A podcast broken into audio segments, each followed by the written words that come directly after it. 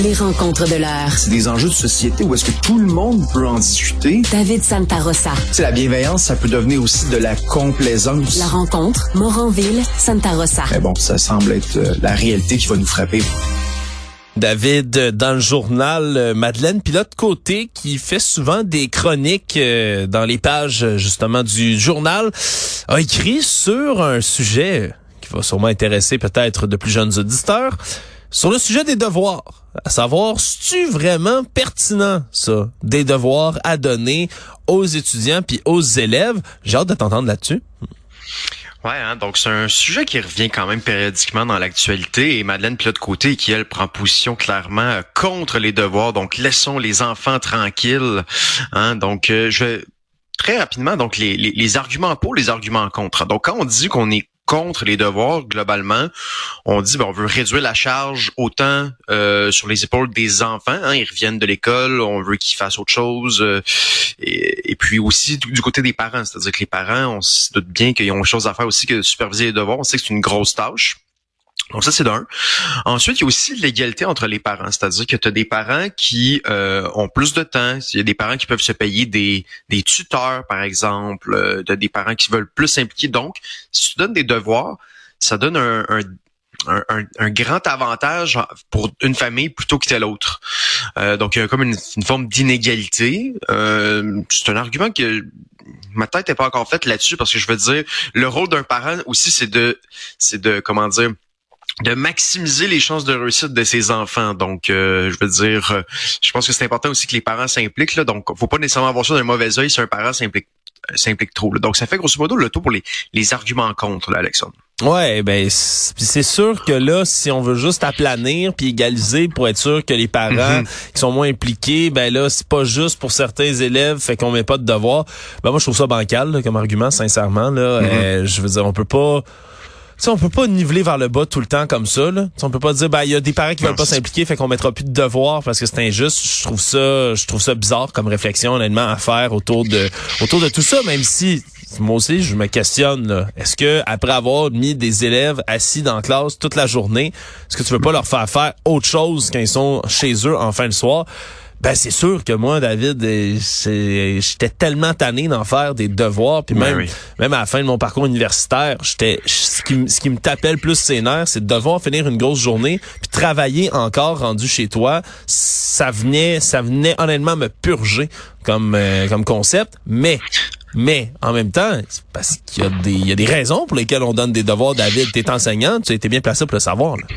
Ben bien sûr, c'est-à-dire que ça, ça prend euh, ça prend de la révision, ça prend de la pratique, puis je pense justement aux élèves en difficulté, eux, ils doivent rattraper le temps perdu en quelque sorte. Donc ils doivent en faire plus nécessairement, mais en même temps, on veut pas les brûler. Donc là, il faut trouver une espèce de juste milieu. Et moi, si je peux te parler un peu de la réalité sur le terrain, j'ai travaillé quand même dans quelques écoles. C'est assez rare des enseignants ou des enseignantes qui donnent des devoirs. Tu sais qu'ils terminent le cours et ils disent Hey, oubliez pas de, de faire les pages 60, euh, la page 60, numéro 8 à 12. Généralement, le devoir, c'est, ben, t'as pas eu le temps, tu t'es pogné le beigne pendant le cours, ben, termine à la maison. En règle générale, c'est ça, le devoir. C'est très, très rare que les enseignants vont donner des devoirs aujourd'hui. Il va y avoir ici et là des projets euh, à terminer. Mais tu sais, moi, personnellement, je donne jamais de devoirs. Et si t'es, si tu travailles bien en classe, tu n'auras pas de devoir de l'année avec moi, ça, c'est certain. Et je ne suis pas le seul enseignant qui fait ça. Ah ben là tu vois, c'est peut-être euh, le, c'est, c'est- ça a peut-être changé depuis le, le, le, court laps de temps dans lequel j'ai, je, je, je ne suis plus au secondaire ou, euh, même au cégep. Tu vois, moi, je- j'avais beaucoup de devoirs. Fait que je, suis- je, je content et surpris là, d'entendre ce que tu me dis. C'est sûr que si c'est juste une question de compléter des affaires tu sais, qui ont peut-être pas été faites en classe, ben là, ça, je trouve ça intéressant. Tu vois, je trouve ça intéressant comme approche. Puis je pense que c'est, c'est encore une fois, c'est une question de juste milieu. Là. On va pas dire, OK, plus jamais de devoirs. Mais d'un autre côté, euh, ça serait le fun, c'est qu'il n'y en ait pas trop non plus, là, qu'on noie pas les, les, les élèves avec tout ça. Je pense que c'est vrai qu'on a besoin de faire autre chose un peu là pour les jeunes quand Ben on oui. sort euh, quand on sort de l'école. Là, je, Je veux dire, je me verrais mal, moi, finir ma journée de travail ici à Cube Radio puis aller me taper des devoirs chez nous. Je serais, je serais brûlé Mhm. raide. Je comprends les jeunes d'être d'être bête année de, de ce côté-là. David, je veux qu'on poursuive euh, la discussion que j'avais il y a quelques instants avec Isabelle Lemieux, qui est l'enseignante derrière l'application Classe Avatar, qui vient juste d'être mise en place dans les euh, dans la commission scolaire de Montréal, parce qu'il y a un débat sur les écrans en classe. Mais là, on avait un très bon exemple, David, de comment on peut utiliser pour le bien de l'apprentissage les écrans. Est-ce que tu es convaincu que ça peut euh, venir aider les élèves, toi, ou tu penses que c'est plus une distraction? Euh, Est-ce que ça peut euh, être un plus dans une classe? Euh, il en fait pas de doute à mon sens. Ça peut être un plus. Est-ce que par contre, il faut déployer d'importantes énergies, d'importants aussi montants financiers pour que ça soit un plus? Euh, je pense que oui aussi. Donc, est-ce que, moi, c'est ça la question que je me pose tout le temps. Est-ce qu'on a véritablement pesé le pot, pesé le compte, fait un, un véritable débat pour savoir est-ce que finalement c'est une bonne chose? Et souvent, euh, faut pas juste se poser la question de la quantité, donc oui ou non les écrans, mais surtout le comment. Parce que justement, il y a un, il y a un comment qui va faire en sorte que ça nuise aux élèves. Hein. Il y a énormément de professeurs. Il y a une étude de 2013 qui dit 99% des enseignants voient le iPad comme une source de distraction majeure en classe. Donc, dans certaines écoles, il y a le iPad, comme on le sait.